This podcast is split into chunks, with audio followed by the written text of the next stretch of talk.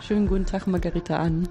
Ich habe Sie eingeladen in meinem Büro, um mit Ihnen darüber zu sprechen, was Sie in Ihrer Masterarbeit gemacht hatten, mhm.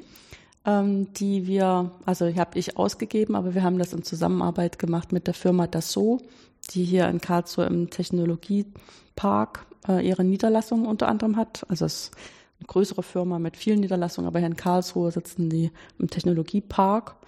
Und das ist jetzt nicht so arg weit weg von der Universität und ist eigentlich auch durch die Straßenbahn mhm. relativ gut angebunden und ähm, teilt sich da auch mit anderen äh, technischen oder computeraffinen Unternehmen, äh, die alle ein bisschen davon profitieren, dass sie in der Nähe zur ehemaligen Universität, jetzt KIT, da eine Station haben. Vielleicht als erste Frage, was wird denn eigentlich äh, dort in dem Büro von das so gemacht? Also die beschäftigen sich grob mit der Strukturoptimierung. Also beispielsweise man nimmt ein Bauteil her, also zum Beispiel ein Querlenker, das war so ein typisches Beispiel, also ein Querlenker aus dem Auto und möchte jetzt die Struktur so optimieren, dass eine bestimmte Zielfunktion, die sucht man sich vorher aus, dass die optimiert wird. Entweder wird sie minimiert oder maximiert, was man sich eben wünscht. Oft war halt zum Beispiel, dass die Steifigkeit maximiert wird.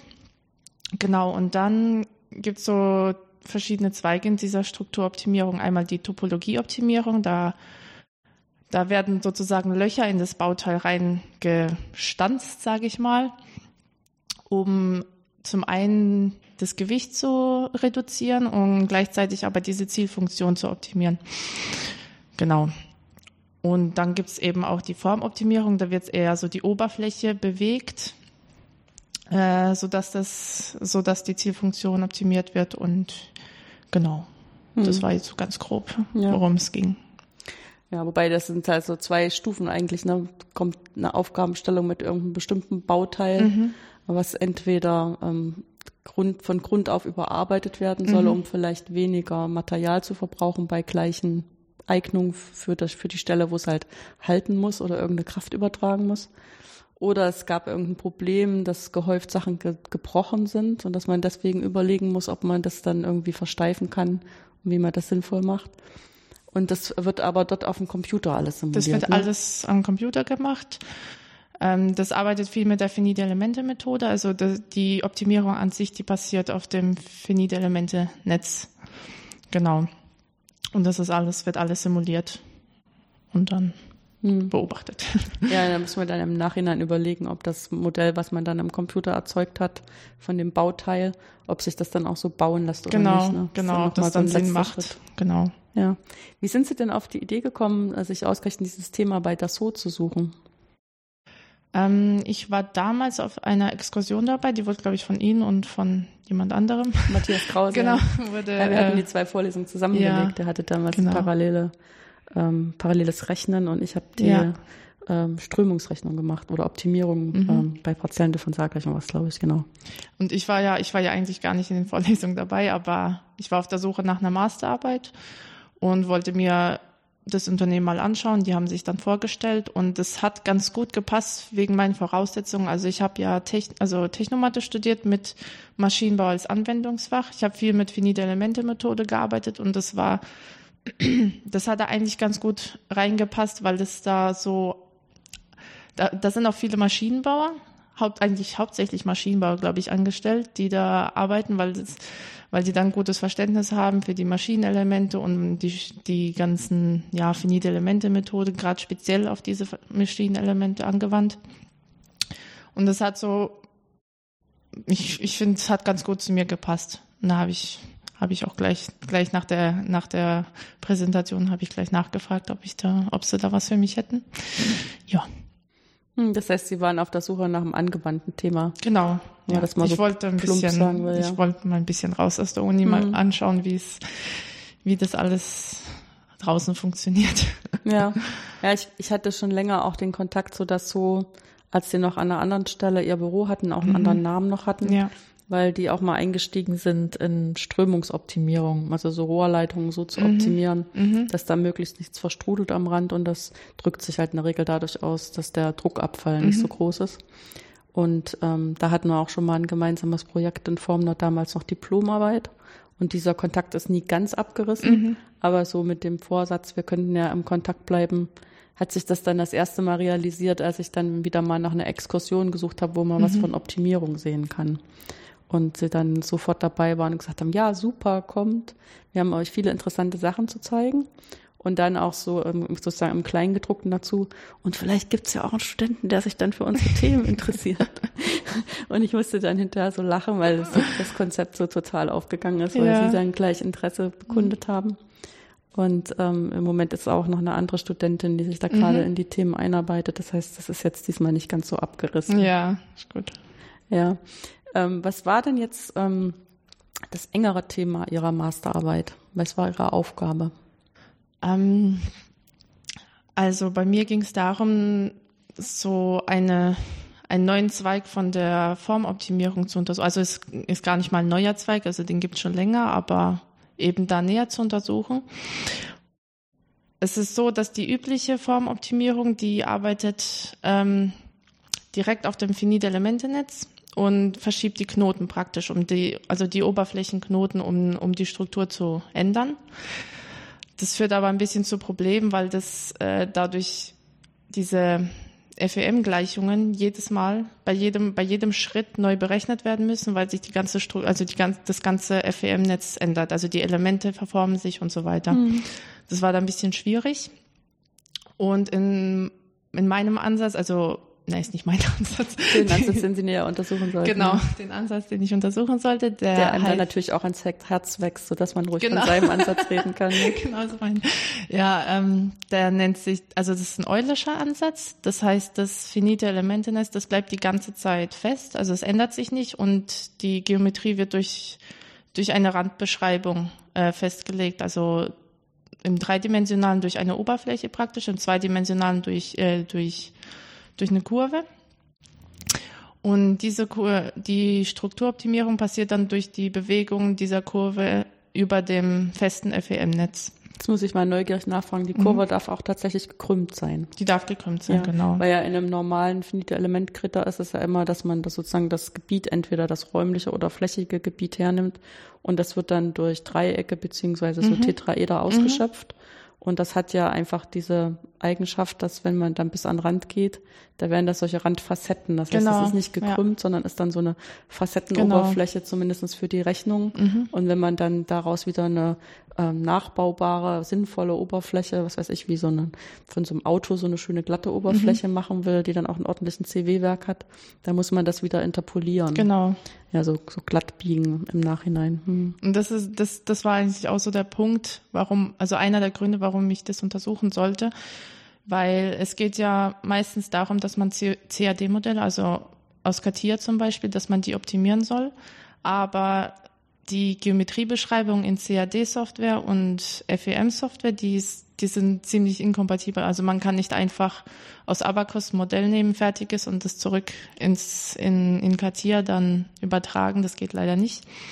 Aber wenn man jetzt die Geometrie mit Kurven, also mit Oberflächen, ein Beispiel waren zum Beispiel Subdivision Surfaces, äh, wenn man sie dadurch beschreiben könnte, dann wäre wär das übertragbar in CAD. Und das war eigentlich der Wunsch. Genau. Was wird dann jetzt daran optimiert? In. Also wenn Sie so, das war jetzt erstmal nur der Teil, dass man eine Oberfläche hat und wie man die beschreibt, dass sie gekrümmt sein kann mhm. und dass sie sich unter der Rechnung auch verändern darf. Mhm. Und ähm, für welche konkreten Optimierungsbeispiele vielleicht soll das funktionieren oder haben Sie es auch schon in Ihrer Masterarbeit angewendet? Ich habe es angewendet äh, immer also in meiner Masterarbeit war es immer das Beispiel mit der Nachgiebigkeit. Also Compliance ist es auf Englisch, Nachgiebigkeit glaube ich auf Deutsch. Also das ist, dass man die Compliance minimieren möchte. Das ist gleichbedeutend mit, dass man die Steifigkeit maximieren möchte. Das war hm. so immer mein Beispiel. Das ist weit verbreitet. Ja, es liegt ja dann auch so ein bisschen an dem Material. Ne? So für so ein ganz homogenes Material würde man ja erstmal denken, dass wenn man einfach so eine einen ebenen Widerstand hat und drückt da drauf, dass das schon gar nicht so schlecht ist. Ne? Mhm. Ich weiß nicht, warum man das dann noch krumm machen sollte. Ja. Also meistens ist dann noch eine andere Nebenbedingung dabei, die man erfüllen möchte, zum Beispiel, dass man das Gewicht ähm, reduzieren möchte. Also das war auch meistens bei mir in dem Beispiel mit dabei. Ansonsten wäre das ja schwachsinnig. Also wenn man sagen möchte, man möchte die Steifigkeit maximieren und sonst nichts dazu, dann macht man einfach überall Material dazu, bis genau. ja. Das ist auf alle Fälle optimale Genau. Wert in Bezug Ja. auf Steifigkeit, ja. Ja. Zumindest für normale Materialien. es hat, hat schon wieder mein Mathematikergehirn angeschlagen, eben weshalb ich gleich lachen musste, weil natürlich äh, irgendwelche komischen Materialien machen auch komische Sachen. Da ist Ja. es vielleicht besser, man hat weniger davon. ja. Ähm, aber das ist auch so ein typisches ähm, Beispiel, ne, dass sie im Prinzip ähm, einerseits geometrische Vorgaben haben, dann haben sie Nebenbedingungen, ähm, die sich dadurch ausdrücken, ähm, dass jetzt zum Beispiel wenig Material eingesetzt werden soll. Und Mhm. dann haben sie aber eine Zielfunktion, Mhm. die eigentlich beschrieben wird durch eine partielle Differentialgleichung. Genau. Ja.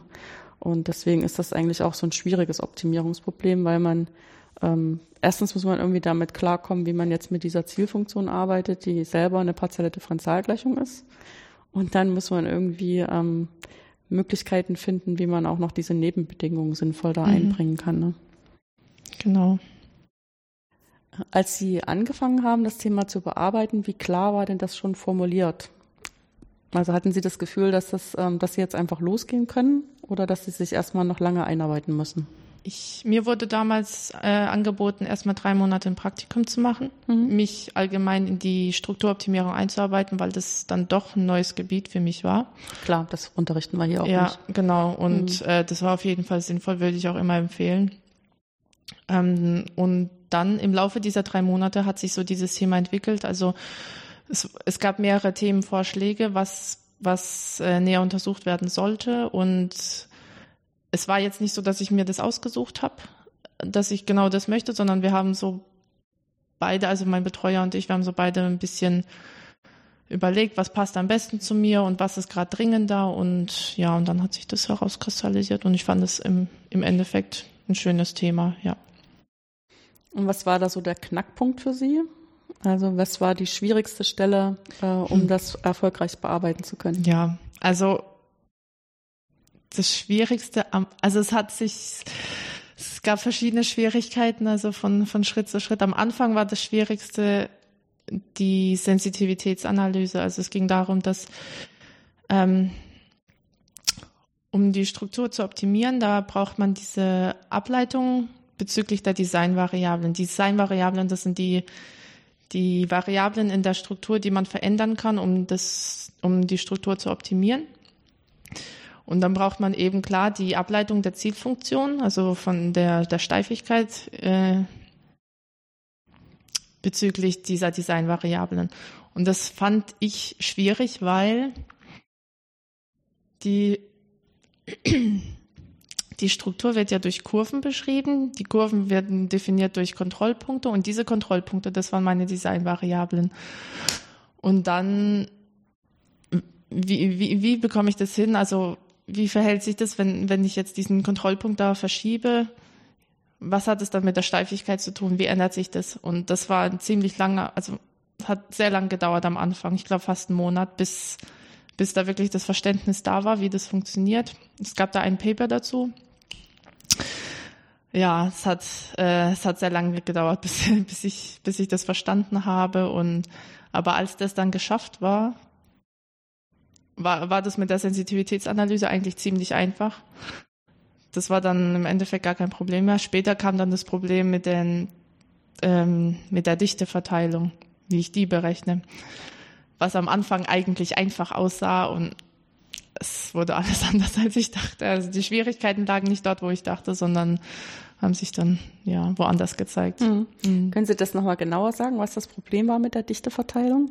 Genau, also die Struktur wird ja durch diese Randkurve bestimmt. Das heißt, die Randelemente, die haben keine volle Dichte, sondern die haben so Teildichten. Und diese Berechnung, die war schwieriger als eigentlich stellt man sich das einfach vor, ja, das ist einfach so ein Teil von dem Element entlang der Kurve, das kann man ja eigentlich berechnen, das ist ja nicht so schwer. Aber es war schwieriger als gedacht. Also man muss die, die exakte Berechnung hat dann nicht mehr geklappt, weil es zu viele, viele verschiedene Fälle gab und deswegen musste man approximieren. Und das hat dann teilweise auch nicht geklappt, weil wie bestimmt man jetzt, ob das drinnen oder draußen ist? Und oh, das war, ja, das war ein bisschen schwierig. Im Endeffekt haben wir uns darauf geeinigt, dass äh, die Struktur mit Löchern zu beschreiben. Und dann kann man sagen, ein Element ist innerhalb vom Loch, das heißt, da ist es, äh, hat es die Dichte 0 oder ist es außerhalb vom Loch, da hat es die Dichte 1. Und die Randelemente, die musste man dann irgendwie, das Integral musste man dann irgendwie approximieren. Das war, ja, das war leider, ich, ich habe ich hab gehofft, dass ich das genau berechnen könnte. Ja. Auf dem Papier sah das schön einfach aus, aber es hat leider nicht funktioniert. Ja, das Problem ist, dass man ja dann nicht daran so viel Rechenzeit aufbringen kann, weil mhm, es soll einem ja genau, genau. Rechenzeit auch ersparen. Ne? Ja, im Endeffekt war das aber tatsächlich der, der größte Teil in meinem Programm, also was die größte Mühe für mein Programm, sage ich mal. Und die Sensitivitätsanalyse, die war, ja, es hat viel flüssiger funktioniert, als ich dachte. Also es hat, wir haben diese Formel aufgestellt, wir haben diese, äh, ja, diese Abbildungsmatrix. Oh, jetzt habe ich da was angesprochen. ja, auf jeden Fall, das hat äh, viel besser funktioniert. Ich habe das verglichen mit finiten Differenzen, ob die Werte ungefähr stimmen für mhm. die Sensitivitäten. Und die waren wirklich gut. War, ich war überrascht. Also ich war echt überrascht, dass das funktioniert hat. Mhm. Und dann kam das mit den Dichten. ja, wobei, ich meine, so zumindest in der Theorie ist es ja tatsächlich so, oder vielleicht nochmal einen Schritt zurückzutreten, wenn man optimieren will. Das kennt man ja auch von einer ganz einfachen Kurvendiskussion, wenn man Maxima und Minima finden will, dass äh, man dann erstmal eine Ableitung ausrechnet mhm. und zum Beispiel, wenn die Ableitung null ist, dass das eine notwendige Voraussetzung dafür ist, dass man so ein lokales Maximum oder Minimum hat. Und es gibt einem im Prinzip auch immer die Information, in welche Richtung fällt es und steigt es. Mhm. Und jetzt für sowas Kompliziertes wie eine Zielfunktion, die sich mit einer Lösung von einer partiellen Differentialgleichung beschreiben ja. lässt, da kann man dann, braucht, kommt man auch nicht irgendwie aus, zumindest bei dieser Art äh, von Theorie, um irgendwelche Ableitungsbegriffe zu mhm. benutzen. Einfach schon, um rauszufinden, wo steigt's, wo fällt's.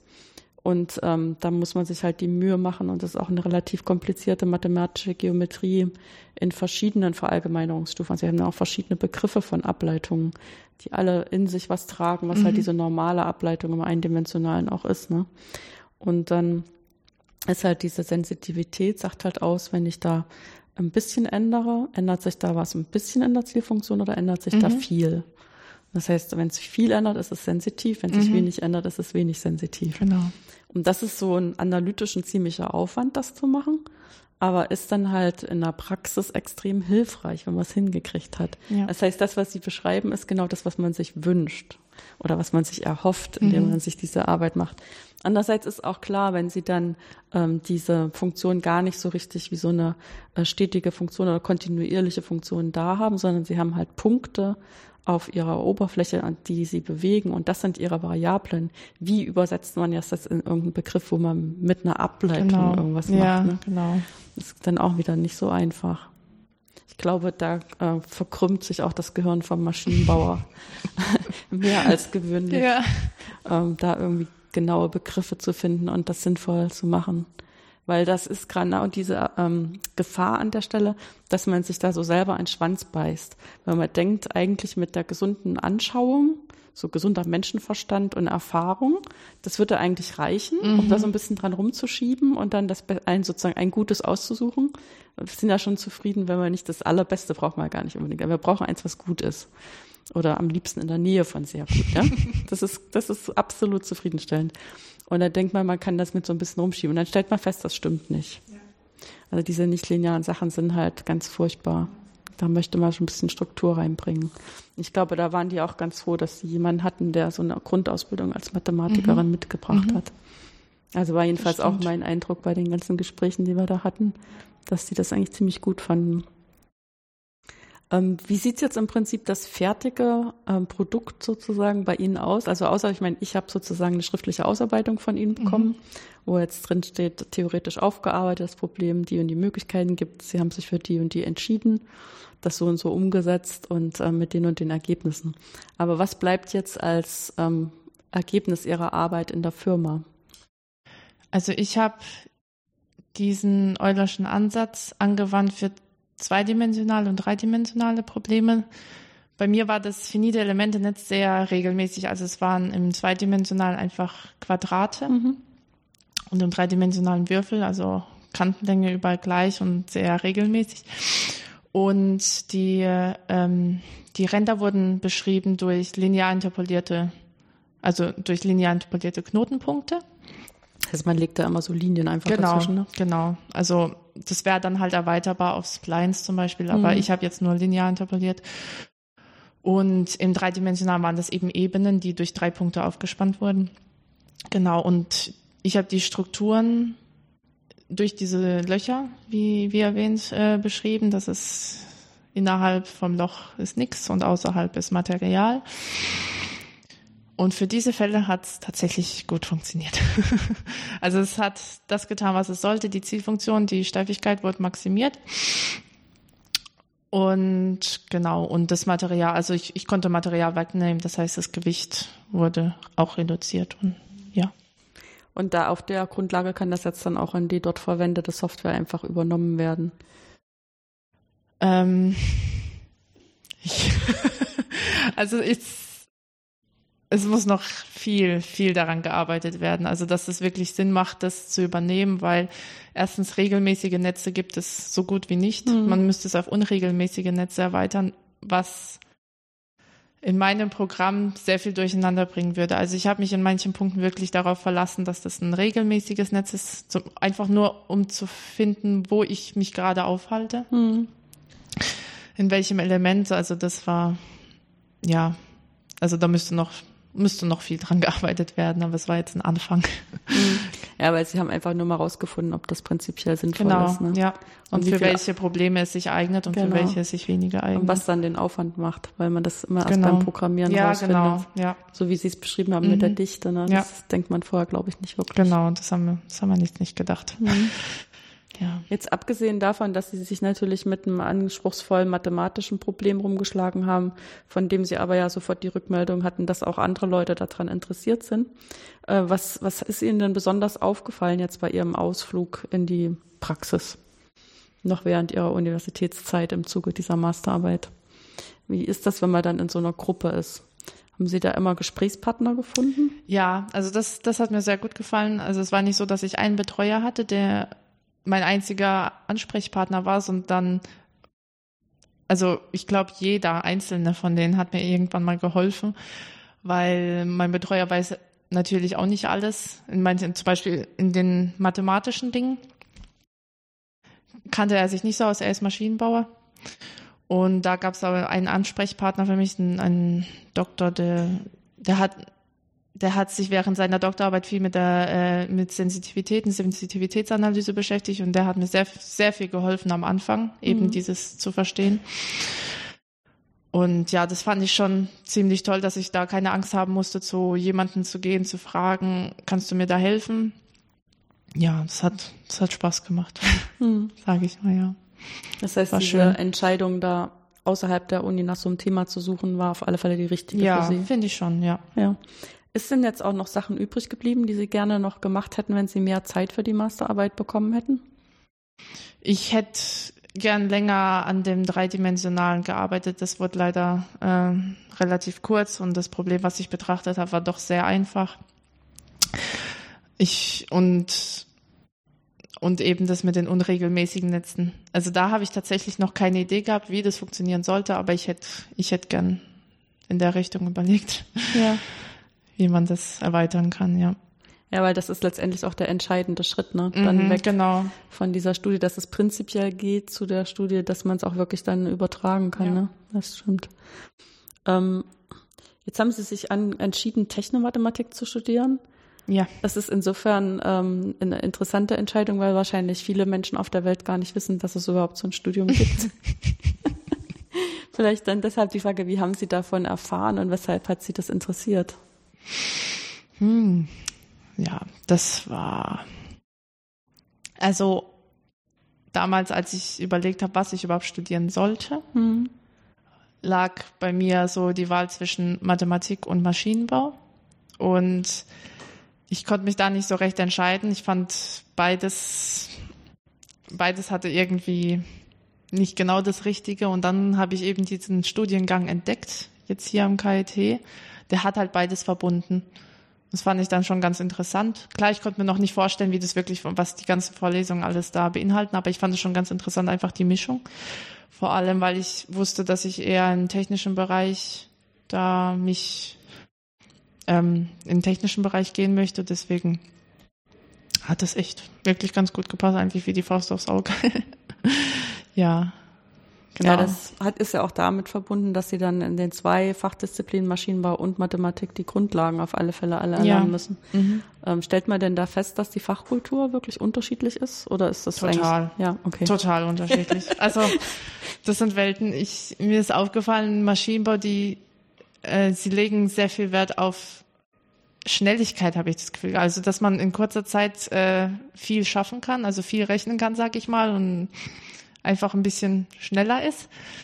Und in der Mathematik eher auf die Genauigkeit, dass, äh, dass, dass es auch richtig ist, was man tut. Und da, da lässt man sich auch mal Zeit.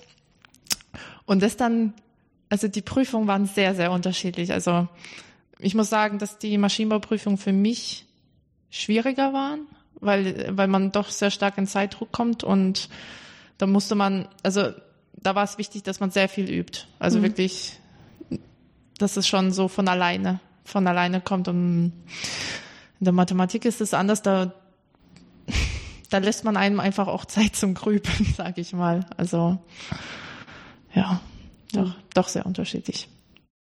Ja, wir versuchen ja immer die Prüfung so zu gestalten, dass wir uns nicht dazu verleiten lassen, irgendwelche Rezepte abzuprüfen.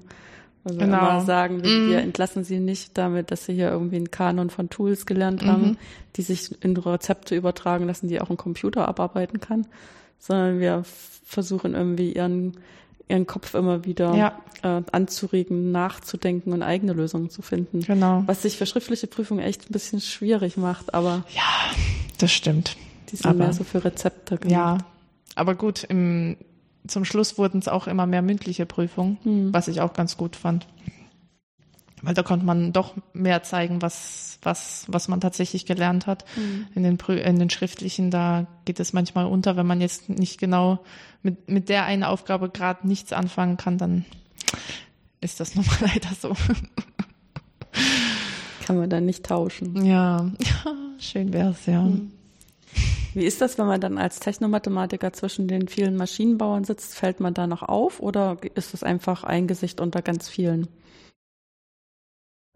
Ich meine, das mhm. ist vielleicht ähm, jetzt für den Prüfung fällt es das sowieso nicht auf, weil das sind ja Massenprüfungen und schriftlich und so, aber gerade im Tutorium vielleicht.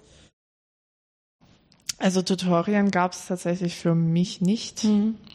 Und ja, da ist man untergegangen, man war praktisch unsichtbar. Ja. ja. ja. Ja, ich kenne das halt nicht. Ich kenne ja mhm. die Maschinenbauer nur davon, dass ich die unterrichte in höherer Mathematik mhm. ab und zu. Und das ist ja eine ganz andere Rolle. Deswegen ja. interessiert mich sowas, wie sich das ja, eigentlich sind, anfühlt. Zum einen sind das viel, also es ist eine viel größere Masse an, mhm. an Studenten. Und man merkt da, das sind diese Grüppchen, haben sich Grüppchen gebildet und da geht man einfach rein. Niemand sieht einen, geht wieder raus. Keiner hat was bemerkt, ja weil es eben, also ich, ich, ich habe nicht viele gekannt, die genau denselben Zweig genommen haben wie ich, also Mathe mit Maschinenbau zusammen. Ja. Ja, ich muss auch ganz ehrlich sagen, ich, wir haben das ja auch im Bekanntenkreis dann, dass die jungen Männer überlegen und Maschinenbau ist irgendwie doch ein sehr attraktiver Studiengang, wo mhm. sich alle immer denken, sie können sich was drunter vorstellen. Mhm und dann ähm, so den Ehrgeiz haben, dahin zu gehen, wo dann die Top-Ingenieure ausgebildet werden. Und dann fällt halt immer München, Aachen und mhm. Karlsruhe. Mhm. Und dann sage ich, rede ich denen aber auch immer so ein bisschen ins Gewissen, so nach dem Motto, ja klar, natürlich kriegt ihr in Karlsruhe eine tolle Maschinenbauausrüstung. Vor allen Dingen es ist auch so ein ganz ähm, breit aufgestellter Maschinenbau. Ne? Also dann später in der Vertiefung geht fast alles, was in Deutschland geht, geht auch in Karlsruhe. Aber ihr müsst euch klar sein, dass ihr am Anfang halt völlig gesichtslos mit tausend Leuten euch durchbeißen ja. müsst. Ja, durchbeißen ist Und das richtige Wort. Und sind nicht böse zu euch, sondern das ist einfach das Prinzip. Mhm. Ne? Und da muss man, glaube ich, auch erstmal damit klarkommen, wenn man vorher aus einer Schule kommt, mhm. wo man doch persönlich bekannt ist und ähm, bestimmte Lehrer kennen, die kennen einen und ähm, kann dann auch so ein bisschen auf Schwächen und Stärken eingegangen werden. Und da geht es einfach eine Fassung für alle. Da genau. muss man mit glücklich werden oder man geht unter. So ist es. Ja, es gibt ja auch andere Möglichkeiten. Also man kann ja Maschinenbau auch studieren an Universitäten, wo halt nur 60 bis 100 Leute zusammen mhm. anfangen. Ich glaube, da ist das auch ganz anders. Bestimmt. Ja, und ich meine, Sie haben jetzt hier, die Mathematik sind bei uns nicht so ganz große Massenveranstaltungen, so spätestens mhm. dann im dritten Jahr, dann kennt man auch mhm. schon so seine Pappenheimer genau. wirklich mit ja. und ähm, weiß, ob jemand ähm, schöne Stärken hat, die man vielleicht für sich selber auch ausbeuten will, dass man sie in die eigene Forschungsrichtung so holt. Ne? Oder dass man einfach mal guckt, ob man die mal ins Ausland schicken kann, weil man irgendwelche Kontakte hat. Mhm. Wir haben jetzt zwei junge Männer nach Brasilien geschickt und solche Sachen. Und da finde ich, ist es irgendwie, also zumindest aus meiner Erfahrung jetzt von der Lehrseite her, finde ich es wesentlich persönlicher. Ja, das, das auf jeden Fall. Die mhm. Erfahrung habe ich auch gemacht. Genau. Aber Sie haben jetzt im Prinzip auch alles abgeschlossen damit, ich hab, ne? Ich bin jetzt fertig, genau. Ja, weil das immer so ein bisschen lustig für früher mit dem Diplom war es immer so, da war die Arbeit und dann ging es noch ewig mit den Prüfungen Ach, bis zu acht Monate. Okay. Und heute ist halt die Arbeit zu Ende und dann ist, sind halt manche, die haben sich noch was aufgehoben, mm. weil man muss ja nicht alle Leistungspunkte ja, genau. haben, aber ja. Doch, aber ich wollte das diesmal. Also im Bachelor habe ich das auch so gemacht. Ich mhm. habe die Bachelorarbeit recht früh gemacht und dann danach kam noch Prüfung, aber im Master wollte ich das anders machen. Ich wollte, dass die Arbeit tatsächlich das Letzte ist. Ich mich dann komplett darauf konzentrieren kann. Der finale ja. Schuss. Genau. Ja, ähm, ich meine, das war für, für mich auch so ein bisschen interessant. Sie hatten sich damals bei mir gemeldet und wir hatten ja im Vorhinein, ähm, wusste ich nicht, was sie für Stärken und Schwächen haben, mhm. aber ich mhm. habe halt gedacht, wenn jemand freiwillig kommt und will sowas machen, die wird schon wissen, was er, was sie sich da aufhalst und haben dann im Prinzip auch in Zusammenarbeit mit das so, hatte ich die ganze Zeit immer ein gutes Gefühl. Aber ähm, zu, zu Beginn der Zeit, als dann wirklich auch die Masterarbeit losging, hatten Sie ja noch ein ganz privates Ereignis. Ja, das stimmt. Also da im Oktober eigentlich habe ich das erfahren, dass ich dann schwanger schwanger bin. Das war ja praktisch, also ich habe das Praktikum begonnen und Ende Oktober habe ich das dann erfahren. Und der Geburtstermin hat tatsächlich mit dem Abgabetermin der Masterarbeit da, ist auf einen Tag gefallen. Und dann wurde es spannend. ja. Ja, wobei ich fand das eigentlich ganz gut. Sie hatten sich ja dann gleich erstmal gemeldet, ähm, mhm. damit äh, alle Bescheid wissen. Mhm. Und dann haben wir einfach überlegt, äh, was es für Rahmen gibt, äh, wenn jetzt irgendwas deswegen nicht so klappt, wie es klappen würde, wenn es einfach, also für andere Studenten denkt man halt vorher einfach nicht nach. Mhm. Äh, was, was ist, wenn die mal krank sind, wenn die sich ein Bein ja. brechen oder so, das ja. passiert halt. Und dann denkt man drüber nach. Ne? Bei einer Schwangerschaft, dann denkt man schon vorher mal drüber nach, wie sieht's aus, wenn man dann doch irgendwie vier Wochen vorher schon ähm, ausfällt, weil das Kind mhm. schon eher da ist oder so, oder weil es einem nicht so gut geht? Genau, also bei mir war das, war das so, ich habe mich die ganze Zeit ja ganz gut gefühlt. Also ich war gesund, alles lief gut, ich hatte keine Beschwerden. Das einzige Problem, was kam, war dieser Mutterschutz praktisch. Also ich, ich, ich sage jetzt nichts gegen Mutterschutz, der war sinnvoll. Also sechs Wochen vorher, vor der Geburt, sollte man schon ein bisschen auf sich achten.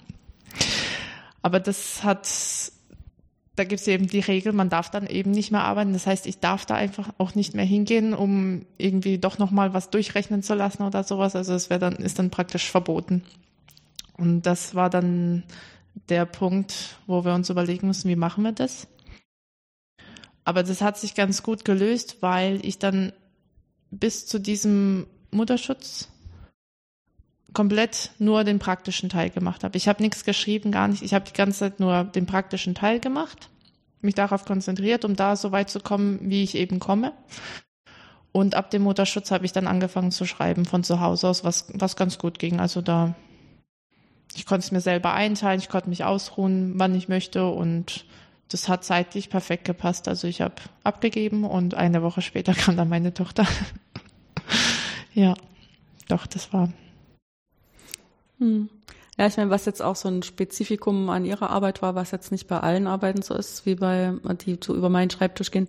Zumindest ist hier in der Mathematik tendieren wir halt immer dazu, die Leute erstmal ein bisschen nachdenken zu lassen, sich einzuarbeiten und erst dann zu sagen, wenn sie eigentlich schon halb im Thema drin sind, so ab jetzt läuft jetzt die Bearbeitungszeit auf sechs Monate. Ähm, weil einfach die Erfahrung zeigt, Ähm, in der Bearbeitung zeigen sich erst die Abseitsfallen und da, wo es Mhm. schwierig wird. Und wenn einem dann so die Zeit so fühlbar davonläuft, das Mhm. bringt so einen Stress in das Ganze rein, dass das der Sache nicht dienlich ist. Ich meine, das ist jetzt so ein bisschen Stimmt. gegen das, wie das eigentlich gemeint ist. Also diese sechs Monate gibt's ja auch, äh, weil das halt einen bestimmten Arbeitsaufwand entsprechen soll Mhm. innerhalb des Studiums und das umgehen wir dann so ein bisschen, indem wir sagen, es gibt eine Einarbeitungszeit und ab dann top die Wette gilt. Ne? Und bei Ihnen hatte damals der Betreuer aus der Firma gleich gesagt, nee, ich will die Studierenden nicht ausbeuten, sondern ich habe jetzt ein Thema, das muss in die sechs Monate passen und Ja. wenn es nicht passt, wird's passend gemacht. Genau. Punkt. Und das war für mich auch interessant. Ja, also es war ihm ganz wichtig. Mhm. Das hat er immer deutlich gemacht. Also man hat diese sechs Monate und dann ist, weil ich glaube, die wollen dann auch einfach sehen, was in den sechs Monaten möglich ist bezüglich diesem Thema, Mhm. wie schwierig das ist. Also die können dann auch eingrenzen, wie was dahinter steckt oder wie Ob's viel man zu aufwendig wird, das Genau, um, ja. zu übertragen, vielleicht Ja. auch, ja. Wobei, wenn ich jetzt so zuhöre, was Sie mir vorher erzählt haben, passt das eigentlich auch ganz gut zu dieser ähm, Prämisse, es muss schnell gehen. ja. Also sprich zu sagen, Ja. also entweder es passt in sechs Monate oder es ist Mist. mhm. Und wir sagen halt, ja, wir wollen aber lieber in Ruhe drüber nachdenken. das stimmt. und haben dann hinterher auch das Gefühl, wir haben es richtig überlegt und Ja. haben sozusagen eine Variante, mit der wir uns auch noch selber einen Spiegel angucken können. Ne? Mhm. Also ich müsste ja nicht sagen, dass wir dann immer gleich nach der äh, Master- oder Diplomarbeit die beste Variante haben, aber wir haben zumindest eine, die für die Konstellation auf alle Fälle eine gute ist. Mhm. Ne? Ja, das ist interessant. Ähm, haben Sie denn jetzt schon Pläne, wie es beruflich weitergeht? Ja, also ja. ähm, während der Masterarbeit, während der Arbeit dort, habe ich eigentlich für mich entschieden, dass ich doch gerne promovieren möchte, also Mhm. wieder doch zurück zur Uni, weil ich wollte, also ich habe gemerkt, dieses wissenschaftliche Arbeiten, ich war noch nicht noch nicht wirklich gut darin und ich wollte es nochmal richtig lernen und ich glaube, während einer Promotion, da lernt man das auch richtig. Und das habe ich dann für mich entschieden, dass ich das machen möchte. Ich bin jetzt noch in Elternzeit bis, also meine Tochter kommt am 1. September praktisch in die Kita und ab Mitte Oktober fange ich wieder an zu arbeiten, circa 70 Prozent. Also ich teile das mir auf mit meinem Mann. Mein Mann geht auch in Teilzeit, also kürzt ein bisschen und ich mit 70 und dann wechseln wir uns ein bisschen ab. Dann, ja, dann geht's wieder los. Mhm. Und äh, eine Promotionsstelle haben Sie auch schon. Nein. Ach, sind Sie ja noch am Suchen? Ja. Ja. Aber es Genau. wird es sich ja dann auch anbieten, ähm, irgendwie in was reinzurutschen, wo man das beides gebrauchen kann, ne? dieses technische Mhm. Grundverständnis und dann diese Aufgaben äh, mathematisch richtig zu durchdenken Genau. und daraus Ja. was zu machen. Also mi- mir ist auch wichtig, dass es einen großen Anteil an mit Programmieren hat, weil ich da auch noch mehr lernen wollte. Wir haben während der Masterarbeit habe ich eigentlich gedacht, dass es da, dass ich da das Programmieren recht gut lernen würde. Aber dadurch wegen den Umständen, also wegen der Schwangerschaft, haben wir meine Programme alle auf MATLAB verlegt, weil ich das auch von zu Hause machen könnte, falls was wäre. MATLAB ist aber relativ benutzerfreundlich. Also es hat viele Programme, die schon vor, äh, vor, vorgeschrieben sind und in C++ müsste man alles neu, also alles für sich selber schreiben und Ja, oder man müsste halt die Libraries entsprechend kennen. ja, genau, Mhm. genau. Mhm. Und MATLAB vereinfacht da schon vieles, deswegen wollte ich da, also wollte ich meine Programmierkenntnisse dann doch, doch nochmal erweitern. Ja. Mhm. Das klingt für mich alles ziemlich gut. Und ich freue mich auch nach wie vor, dass das geklappt hat mit der Zusammenarbeit mit Ja. der So. Und äh, letztendlich da alle sehr zufrieden rausgegangen sind.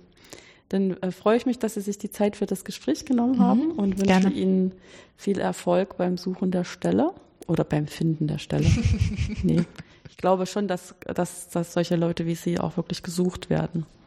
Ich denke schon, dass das eher ums Finden geht.